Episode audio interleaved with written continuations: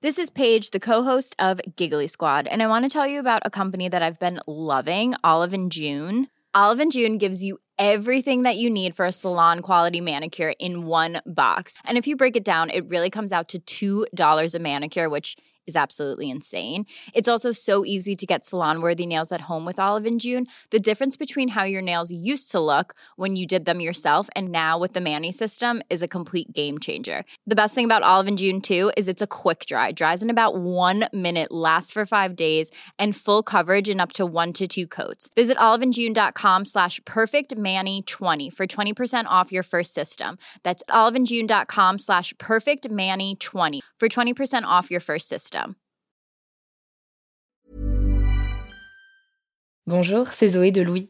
Ça fait maintenant deux ans que j'ai la chance de travailler pour Louis Média et que vous entendez ma voix sur vos podcasts préférés. Travailler pour quelque chose qui a du sens pour moi, c'est essentiel à mon épanouissement au quotidien. Et vous, comment se passe votre relation au travail? C'est plutôt épanouissant et enthousiasmant ou plutôt boule au ventre et des motivations? Si vous êtes dans le deuxième cas et que vous comptez chaque semaine le nombre de jours qui vous séparent du week-end ou des prochaines vacances, je vous recommande plus que jamais le parcours Chance, partenaire d'émotion. Chance est une communauté d'entraide professionnelle pour aider chacun et chacune à trouver sa place dans le monde du travail. La communauté Chance a une méthode unique qui a fait ses preuves. La première étape, c'est celle du bilan de compétences. En trois mois seulement, vous allez pouvoir redéfinir vos objectifs pro et renouer avec ce qui vous anime vraiment, avec l'aide d'un coach professionnel qui vous sera dédié. La deuxième étape, c'est celle du passage à l'action. Une fois votre projet défini, toute la communauté Chance sera à vos côtés pour donner vie à votre projet. Un collectif hyper engagé, prêt à vous épauler et à vous ouvrir son réseau. Si ce message résonne en vous, je vous invite à vous rendre directement sur le site chance.co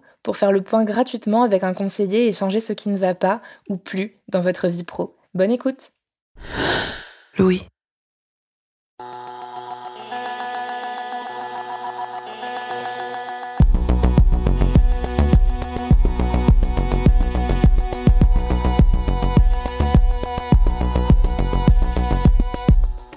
Pendant la première vague du coronavirus, on était beaucoup à applaudir à nos fenêtres tous les jours à 20h pour montrer notre soutien aux soignants.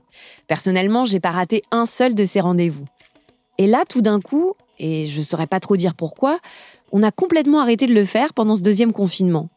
Je me demande si c'est parce que ça sert à rien, dans le sens où les soignants méritent bien plus que des applaudissements, ou est-ce que c'est parce que la société finalement ne se préoccupe pas tellement de leur sort? Malheureusement, je pense qu'il y a un peu des deux.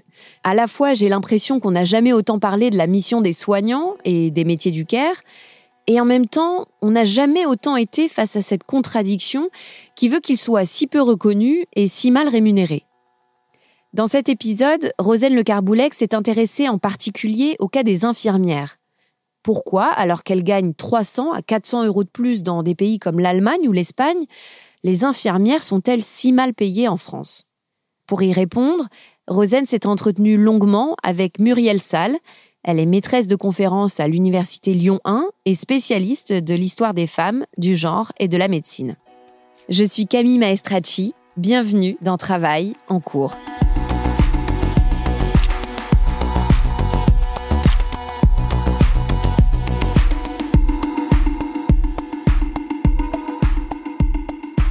Elles sont aux avant-postes pendant cette crise sanitaire.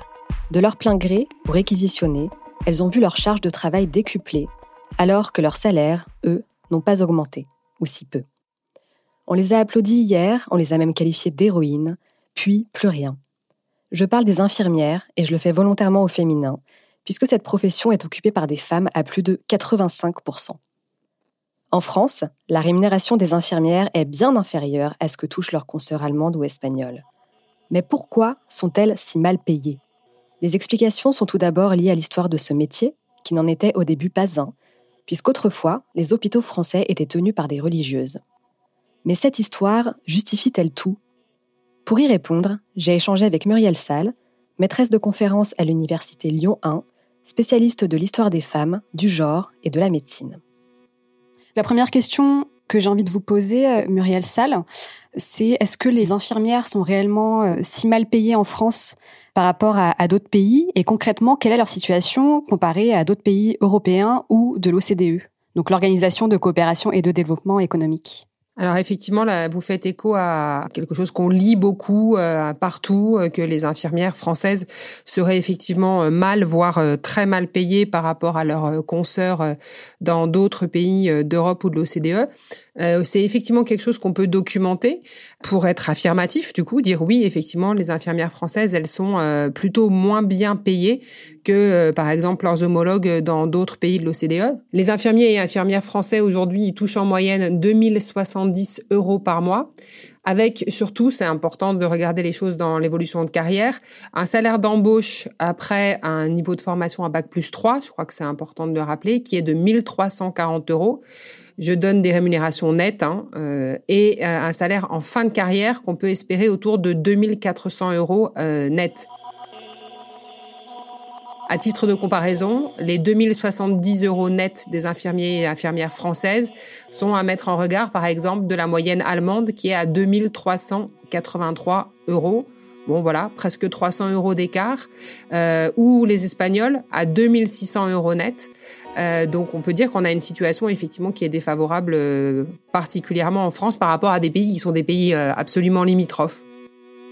Puis je crois que la deuxième chose importante à dire, parce qu'il faut toujours mettre ces salaires en regard de, du, du, pouvoir d'achat, en regard du coût de la vie, euh, voilà. Et donc il y a une autre façon d'apprécier le niveau de sous-rémunération des infirmières et des infirmiers en France, c'est le niveau euh, auquel se situe le salaire moyen d'un infirmier par rapport au salaire moyen de la population française. Dans la plupart des pays de l'OCDE, les infirmiers et les infirmières touchent un salaire moyen mensuel brut qui est supérieur au salaire mensuel moyen de l'ensemble de la population. En France, ça n'est pas le cas. En France, les infirmières touchent un salaire moyen mensuel brut qui est de l'ordre de 95% du salaire moyen euh, à l'échelle nationale, alors qu'en Allemagne, par exemple, elles touchent 113% du salaire moyen. Donc ça les situe, si vous voulez, là, dans une échelle de rémunération des professions, et ça dit quelque chose de la façon dont on, non seulement dont on les rémunère, mais dont on les euh, considère euh, au regard d'autres d'autres professions et du salaire moyen national. Et pour expliquer cet écart euh, qui est donc euh, flagrant et conséquent euh, vu les chiffres que vous venez d'avancer, pour comprendre pourquoi les infirmières sont si peu reconnues en, en France aujourd'hui, il faut remonter à, à l'histoire de la profession et à l'histoire même du terme infirmier puisqu'au Moyen Âge, les soignants n'existent pas. On écarte les malades ou ceux qu'on ne maîtrise pas et on les met dans des, ce qu'on appelle des enfermeries. Alors, est-ce que vous pouvez expliquer un petit peu l'histoire de, de, de ce terme-là? Oui, ça c'est effectivement important parce que euh, une des clés effectivement de la, la rémunération plus ou moins importante d'une profession, c'est la reconnaissance justement d'un niveau de professionnalité. Et euh, il faut rappeler du coup à ce titre, euh, avec la référence historique que vous faites, que pendant longtemps les infirmières n'ont pas été des professionnels. Euh, ce que ça veut dire, pour être bien précis, ça ne veut pas dire qu'elles n'ont pas de compétences, mais ça veut dire, ça veut dire qu'elles sont pas rémunérées pour le soin qu'elles prodiguent, qu'elles sont des bénévoles. Et ça, c'est vraiment extrêmement important parce que même si aujourd'hui les infirmières sont plus des bénévoles, elles sont quand même toujours un peu les héritières de cette façon-là de concevoir ce serait la réalité d'un bon soin. Il y aurait de soins véritablement, euh, euh, comment dirais-je, délivrés de la bonne façon que dans la gratuité, que dans le bénévolat, voilà. Et ça tient, et ça tient effectivement à ce que vous disiez, au fait que pour remonter à des périodes un peu anciennes, notamment à l'époque médiévale. Euh, il faut avoir à l'esprit que le soignant n'existe pas. Je crois que c'est l'expression que vous avez utilisée, parce qu'en fait, euh, parce qu'en fait, on n'a aucun moyen thérapeutique on n'a aucun moyen technique et on a aussi un rapport à la maladie qui est très différent de celui qu'on aurait aujourd'hui, euh, qui est euh, un rapport sous l'angle de la, de la magie ou de la religion. Donc en fait, face aux malades, il, n'y a rien à faire, sinon éventuellement un petit peu soulager les souffrances et encore. parce que à l'époque médiévale, par exemple, la souffrance et la maladie sont perçues comme des épreuves divines. Donc soulager les gens de leur souffrance, alors que précisément dans une perspective chrétienne, eh ben, ces souffrances, elles sont là pour euh, les éprouver parce que de toute façon, euh, le bonheur, il ne peut exister qu'après la mort. Euh, eh ben, c'est c'est pas du tout euh, une démarche qui est perçue comme ayant une valeur sociale. C'est pas du tout quelque chose qui est perçu comme quelque chose de de positif. Donc les infirmières, c'est là, ça fait une grosse différence en termes d'imaginaire à l'époque médiévale. Les infirmières, elles n'exercent pas une fonction noble. Elles sont là pour soulager la misère, mais l'acte de soigner, euh, il doit être bénévole, il n'a pas de valeur économique et même il n'a il pas vraiment de, valeur, euh, j'allais dire, de valeur sociale, parce que dans ce contexte, encore une fois, euh, eh ben, s'occuper des corps et des corps souffrants, puis en plus des corps de pauvres, de gens qui ont des maladies, la peste, la lèpre ou que sais-je, eh ben, c'est assez ignoble en fait. Et donc la fonction de l'infirmière, elle est très dépréciée. Et justement, par rapport à, ce que vous dites, euh, donc je reviens peut-être à, l'origine du mot infirmerie, qui est une qualification dérivée en fait du latin infirmus, qui désigne les infirmes. Euh, donc on revient effectivement à ce, voilà ce, soin des, corps malades. Euh, les lépreux notamment étaient isolés dans les infirmeries à l'époque. donc effectivement, le, soin n'a pas du tout de qualification positive ou médicale en fait à cette époque-là. Et vous avez commencé à, à l'évoquer, les, les soins étaient pris en charge à l'époque par les ordres religieux. Oui, absolument. Alors ça, c'est effectivement euh, relativement tardif, enfin si on peut dire les choses comme ça, c'est-à-dire que pendant toute la période médiévale, c'est ce qu'on disait. Euh, de toute façon, techniquement, on ne peut pas soigner les gens. Et puis, s'occuper des corps et des corps des malades, c'est quelque chose de honteux. Donc, pendant toute la période médiévale, il y a euh, très peu euh, d'ordres religieux qui se saisissent vraiment de cette question du soin. Il y a quelques exceptions. Euh, il y a une figure euh, de sainte qui est mobilisée euh, par les infirmières quand elles doivent se trouver une sainte patronne, c'est Catherine de Sienne, pour incarner cette figure du dévouement qui est au cœur de la profession infirmière, puisque Catherine de Sienne, elle s'illustre notamment dans l'assistance qu'elle porte aux malades pendant l'épidémie de peste noire au milieu du XIVe siècle. et donc, il y a cette figure-là qui installe aussi l'idée que euh, bah, les, les, les, infirmières sont des femmes qui ont euh, une qualité principale, qui est un, un dévouement, euh, qui sont prêtes à aller là où personne ne va, à se confronter à la souffrance dans ce qu'elle peut avoir de plus terrible. Voilà. Et ça aussi, ça va participer quand même de la construction d'un imaginaire de la profession. Et puis après, effectivement, il y a un certain nombre d'ordres religieux, euh, notamment bah, le plus célèbre, c'est celui qui est fondé par euh, Saint Vincent de Paul en 1617, qui s'appelle euh, la Fondation des Filles de Charité qui est pour la première fois la création d'un ordre religieux qui a une vocation soignante.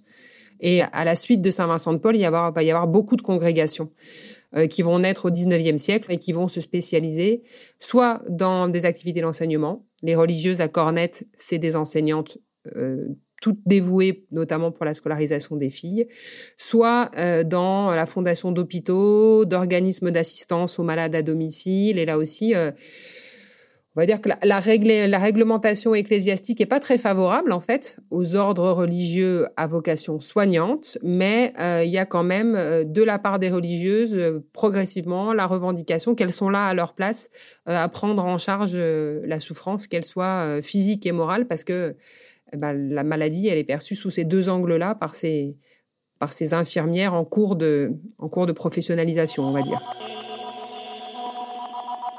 Justement, sur, sur ces femmes euh, qui font preuve d'un dévouement euh, et euh, à qui on doit peut-être l'évolution du métier d'infirmière, il y a notamment Thérèse Rastit, qui est considérée comme la première des infirmières de France, justement en raison de son dévouement lors de la peste de Marseille en 1720. Et une autre infirmière a joué un rôle euh, majeur dans l'évolution du métier. Euh, c'est la Britannique Florence Nightingale, qui a joué un rôle déterminant dans la lutte contre les maladies infectieuses au même titre que Pasteur, et dont on connaît pourtant à peine l'existence. Euh, donc, qui était-elle, cette infirmière? Alors, Florence Nightingale, c'est une infirmière même de la haute société britannique. Elle est issue d'une famille euh, qui est euh, appartient à une église. Il y a plein d'églises différentes en Grande-Bretagne, mais là, en l'occurrence, l'église s'appelle l'église unitarienne et ça a son importance parce que euh, c'est une confession chrétienne un peu particulière, assez libérale, pas très dogmatique.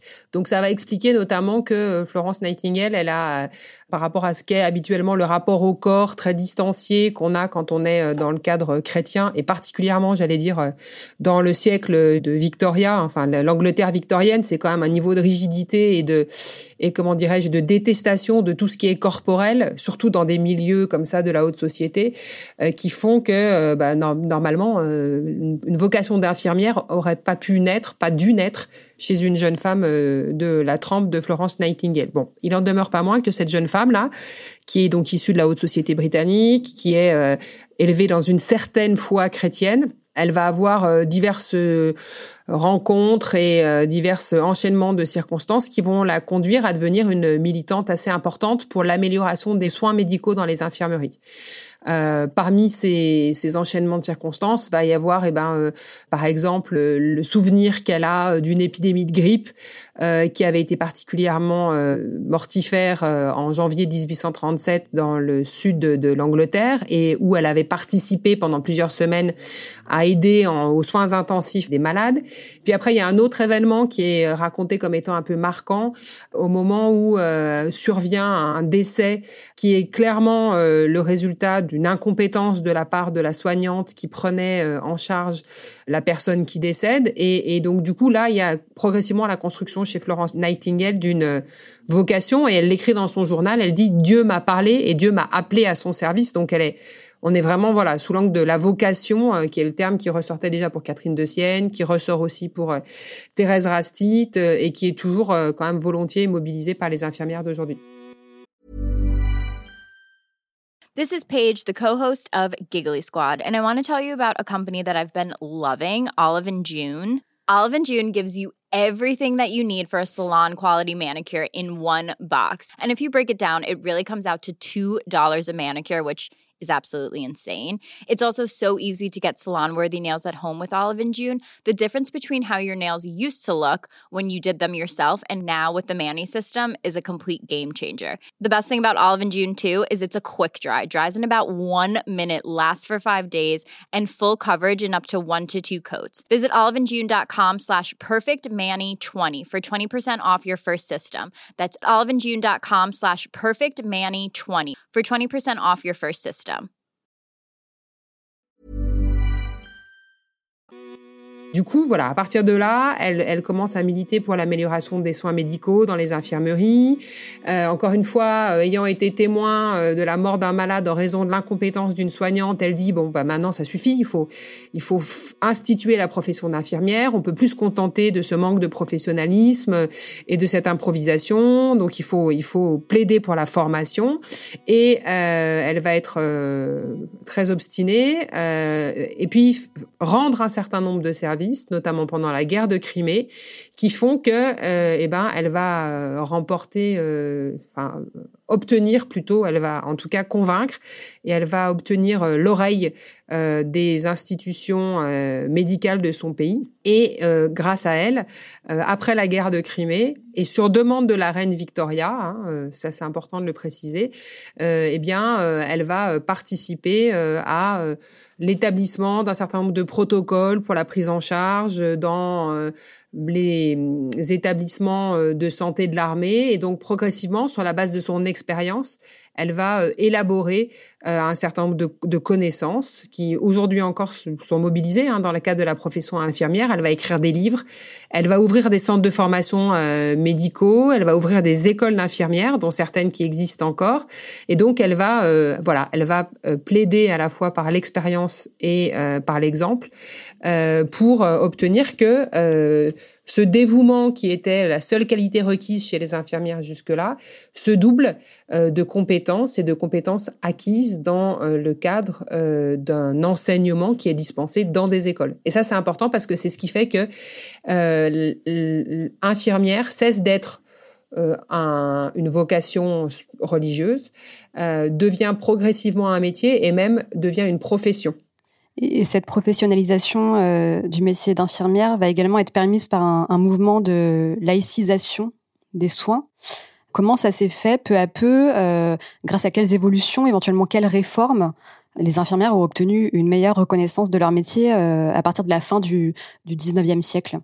Effectivement, la, la laïcisation de la profession d'infirmière, elle s'amorce à la fin du 19e siècle euh, en France, euh, honnêtement, d'abord parce qu'il y a globalement un processus de laïcisation globale à l'œuvre dans euh, la plupart des pays d'Europe, mais particulièrement en France, et de sécularisation de la société. Et de la même façon que, par exemple, les religieuses progressivement disparaissent des hôpitaux, de la même façon, les religieuses vont aussi disparaître du monde enseignant, progressivement.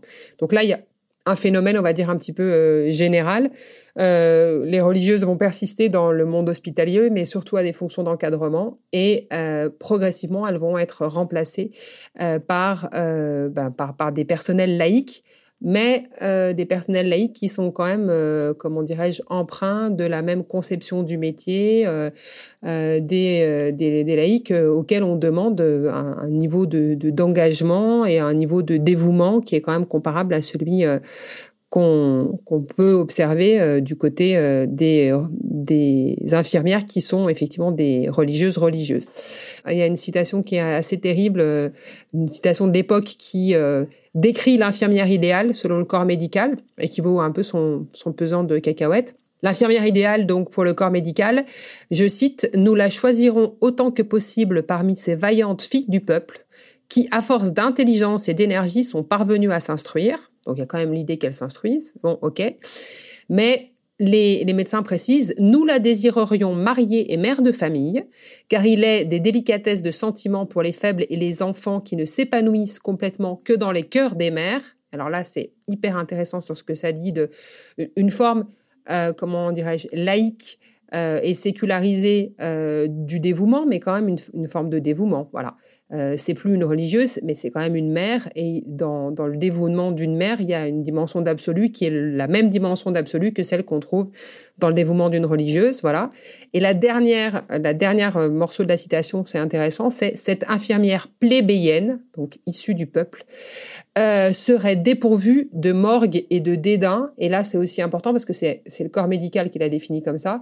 Et donc là, pour la peine, ce qu'on voit se mettre en route de manière euh, très transparente, c'est le processus de hiérarchisation dans les professions médicales avec le médecin qui peut requérir à euh, comme ça des assistantes, mais en tout cas des infirmières dont la profession s'invente dans euh, la soumission à la profession médicale. Et ça, c'est très caractéristique de ce qui se passe, euh, voilà, au, 19e siècle. Puis après, les choses ont changé progressivement parce que les deux guerres mondiales, un peu comme pour Florence Nightingale tout à l'heure, j'ai dit le moment décisif, c'est la guerre de Crimée, parce que c'est un peu terrible à dire, mais c'est vrai que les moments de guerre sont des moments intéressant du point de vue des progrès de la recherche médicale et de l'amélioration des protocoles de soins. Hein, euh, voilà. Donc, comme pour Florence Nightingale, la guerre de Crimée avait été déterminante. Après, pour les infirmières françaises, la Première Guerre mondiale puis la Seconde Guerre mondiale vont euh, jouer un rôle décisif et c'est un peu délicat de le dire comme ça, mais quand même plutôt favorable. Euh, on peut considérer, par exemple, qu'à partir de la Première Guerre mondiale, les infirmières existent en tant que corps professionnel reconnu comme ayant une utilité sociale. Euh, et là, il y a un vrai changement de regard euh, important, euh, avec une reconnaissance du rôle de l'infirmière, alors qui est toujours sur le mode du service. Hein, l'infirmière, elle est là pour servir le malade, elle est là pour l'entourer, pour veiller sur lui. Elle est là aussi pour seconder assidûment et docilement le médecin. On lit ça hein, dans les documents des années 1920. Mais il y a quand même euh, un rôle de l'infirmière qui est défini et qui fait l'objet d'une reconnaissance sociale. Et puis la Deuxième Guerre mondiale va avoir un autre type d'impact. La Deuxième Guerre mondiale, c'est le début de l'affranchissement de l'infirmière vis-à-vis des médecins notamment parce qu'il y a un certain nombre de nouvelles thérapeutiques qui vont euh, multiplier les gestes techniques et qui vont permettre une espèce de, un, peu de, je pourrais dire, de taylorisation du geste de soin, c'est-à-dire qu'on découpe, comme à l'usine, on découpe euh, les gestes pour produire une voiture. Et eh ben, euh, le protocole de soins, il est, il peut être découpé en gestes techniques euh, qu'on identifie. Et sur ces gestes techniques, eh ben, les médecins peuvent euh, soit avoir absolument besoin d'aide, soit euh, ils peuvent déléguer des gestes qui sont perçus comme étant strictement techniques à des du coup des techniciennes du soin. Et c'est ce que deviennent progressivement les infirmières. Par exemple, administrer un antibiotique, par exemple poser une perfusion, ça ça devient des gestes voilà, des gestes techniques qu'on peut déléguer à des infirmières et qui du coup peuvent parallèlement revendiquer euh, bah, le fait qu'elles ont une, compétence technique et en termes de rémunération, ça va avoir son importance. Et après la, Seconde Guerre mondiale, il y a euh, quand même quelques évolutions euh, législatives qui permettent une, meilleure reconnaissance de la profession d'infirmière. Est-ce que vous pourriez évoquer une ou deux lois, une ou deux réformes qui ont permis une meilleure reconnaissance de la profession après la Seconde Guerre mondiale? Le premier décret qui est relatif à l'exercice de la profession d'infirmière et qui précise le rôle propre de l'infirmier et de l'infirmière, c'est 1981 1980, c'est très tardif en fait en réalité quand on y réfléchit. C'est aussi évidemment un moment qui fait date, euh, ce début des années 80, euh, parce que là, euh, noir sur blanc, on a un décret du 12 mai 1981 dans lequel les choses sont précisées et la répartition des rôles est du coup explicitée. Et, du coup, bah, parallèlement à ça, le, niveau de, de, technicité et le niveau de formation va pouvoir faire l'objet d'un certain nombre de reconnaissances et d'avancées. Euh, mais pour autant, ouais, euh, tout n'est pas toujours, enfin, toutes les choses ne roulent pas, ne vont pas de source, parce que par exemple, il va y avoir un, moment assez incroyable du point de vue de la mobilisation collective. C'est 1988, c'est les grandes grandes grèves infirmières et qui éclatent à la suite d'un décret qui avait été pris par la ministre de la Santé de l'époque. On est sous le gouvernement Chirac et cette ministre de la Santé s'appelle Michel Barzac. Et Michel Barzac prend, publie un arrêté qui ouvre l'accès des études d'infirmière à des gens qui ne seraient pas titulaires du baccalauréat. Et alors qu'on vient de définir de manière euh, on vient de définir, on définit en 80 le rôle de la profession d'infirmière et qu'on a le sentiment qu'on a un processus de professionnalisation à, l'œuvre qui est en route, euh, et ben cet accès de, aux écoles d'infirmières à des gens qui sont pas titulaires du bac, elle est évidemment euh, très très mal vécue euh, par les infirmières. Euh, par les par les voilà par les, les gens de la profession euh, qui avaient commençaient à obtenir la reconnaissance de leur métier, qui avaient obtenu la validation d'un diplôme, qui avaient obtenu, je le disais, la mention du rôle propre euh, de l'infirmière et, euh, et, qui là ont l'impression d'un rétropédalage euh, assez terrible, quoi. Et en 88, déjà, les infirmières avaient des, enfin, portaient des revendications salariales et des revendications aussi quant à la formation. Donc là, vous évoquez le, décret qui a motivé euh, la grève, mais les infirmières réclamaient aussi euh, la reconnaissance d'une formation en trois ans, qui a été obtenue finalement euh, plusieurs années plus tard. Ça s'est fait un peu par étapes, mais l'uniformisation de la formation des infirmières en France, c'est le début des années 90, puisque c'est la création des instituts de formation en soins infirmiers. Ça, c'est 1992, donc assez récent.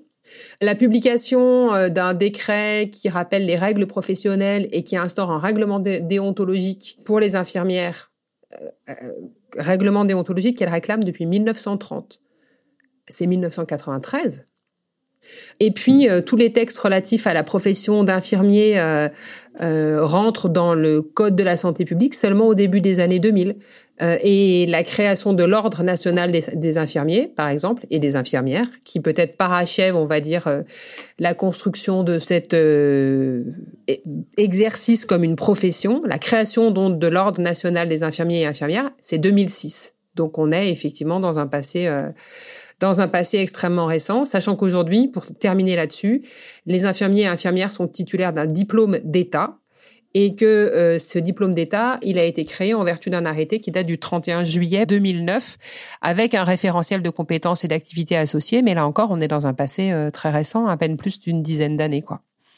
Donc finalement, on est dans une profession qui est à la fois euh, une très vieille profession, parce qu'évidemment, il a toujours fallu prendre soin et c'est souvent les femmes qui s'y sont collées. Et en même temps, une profession qui est plutôt une profession toute jeune, du point de vue, en, tout cas, de sa reconnaissance institutionnelle, euh, protocolaire, euh, par des textes de loi, etc., etc. Malgré cette revalorisation du diplôme euh, qu'ont obtenu les infirmières, elles ont finalement obtenu peu d'augmentation de salaire, peut-être comparé à d'autres pays. Pourquoi est-ce que c'est euh, essentiellement dû à, la question du statut de la fonction publique hospitalière?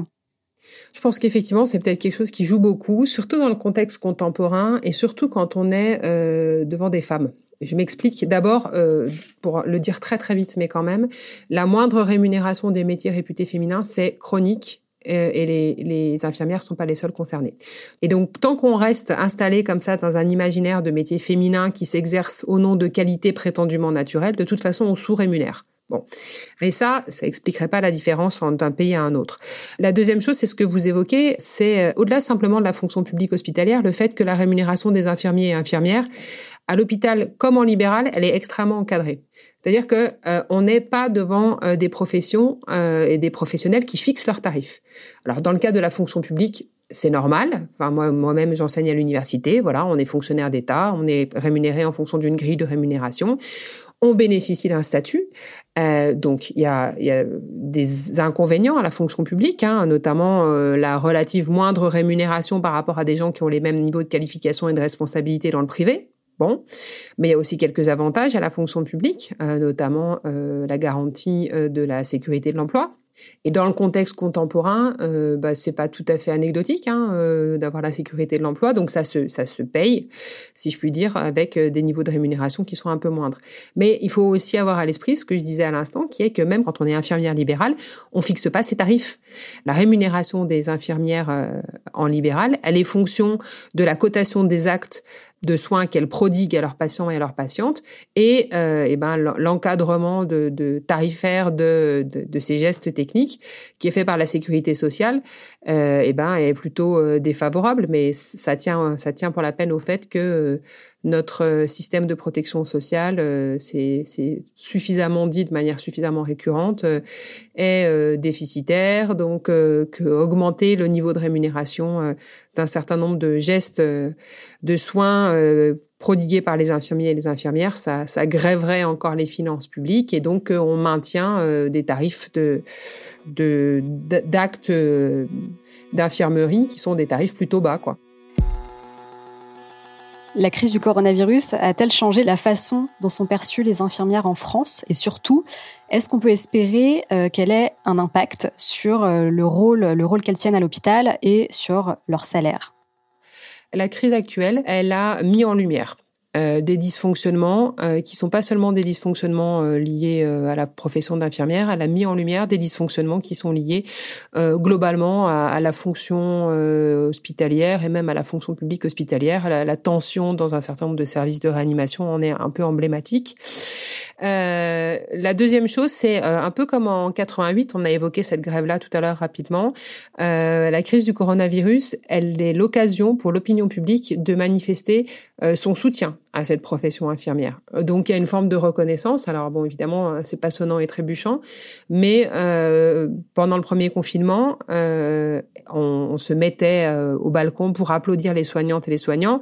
Alors il y a eu beaucoup de critiques euh, en disant que c'était à peu de frais une manière de remercier euh, certes, mais euh, je pense que pour au-delà de la question du symbole, il y a, là une façon de manifester par un collectif, euh, le soutien d'une opinion publique à une profession dont on mesure qu'elle paye le prix euh, d'un engagement euh, dans le cadre de la crise sanitaire qu'on traverse. Hein. Donc cette crise sanitaire, elle va peut-être permettre ça, une forme de reconnaissance par l'opinion publique.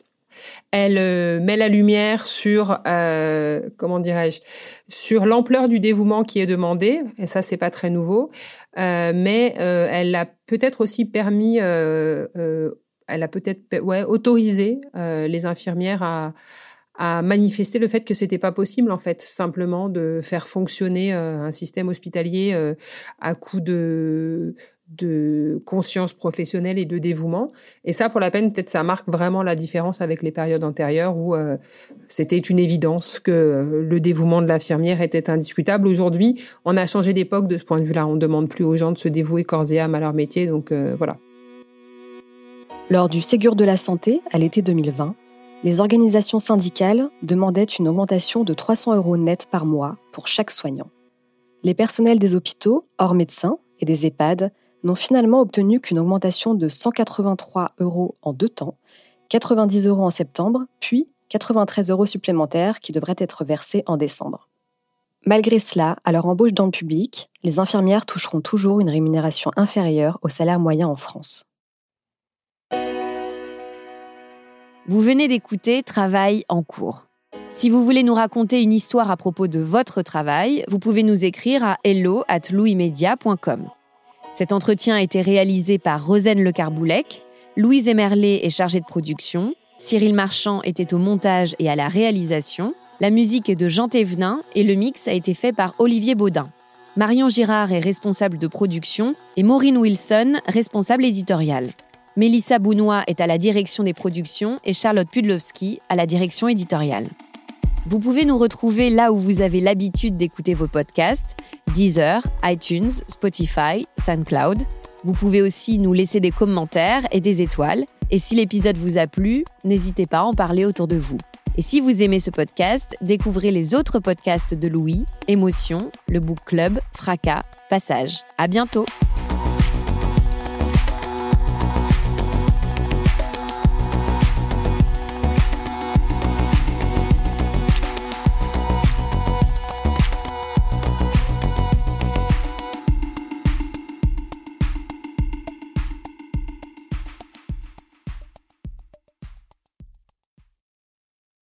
Bonjour, c'est Zoé de Louis. Dans Émotions au travail, on décrypte toutes les émotions qui vous traversent et vous bousculent parfois dans votre vie professionnelle. Aujourd'hui, j'aimerais vous parler d'un podcast super inspirant, Bienvenue dans l'ascenseur, animé par Anne-Cécile Sarfati. Dans chaque épisode, elle reçoit des personnes au profil varié, médecins, responsables commerciaux, chefs d'entreprise, qui ont su gravir l'ascenseur social. Partis de rien, il et elle partagent leur parcours, leurs rêves, leurs doutes, leurs émotions dans lesquelles vous vous reconnaîtrez sûrement, et donnent des conseils pour oser monter dans l'ascenseur social quand on n'y croit pas pour soi-même. Alors allez découvrir ces belles histoires de réussite en écoutant Bienvenue dans l'ascenseur, disponible sur toutes les plateformes. Merci à Bienvenue dans l'ascenseur pour leur soutien et bonne écoute. Even when we're on a budget, we still deserve nice things. Quince is a place to scoop up stunning high-end goods for 50 to 80% less than similar brands. They have buttery soft cashmere sweaters starting at $50, luxurious Italian leather bags, and so much more. Plus, Quince only works with factories that use safe, ethical, and responsible manufacturing. Get the high-end goods you'll love without the high price tag with Quince. Go to quince.com/style for free shipping and 365-day returns.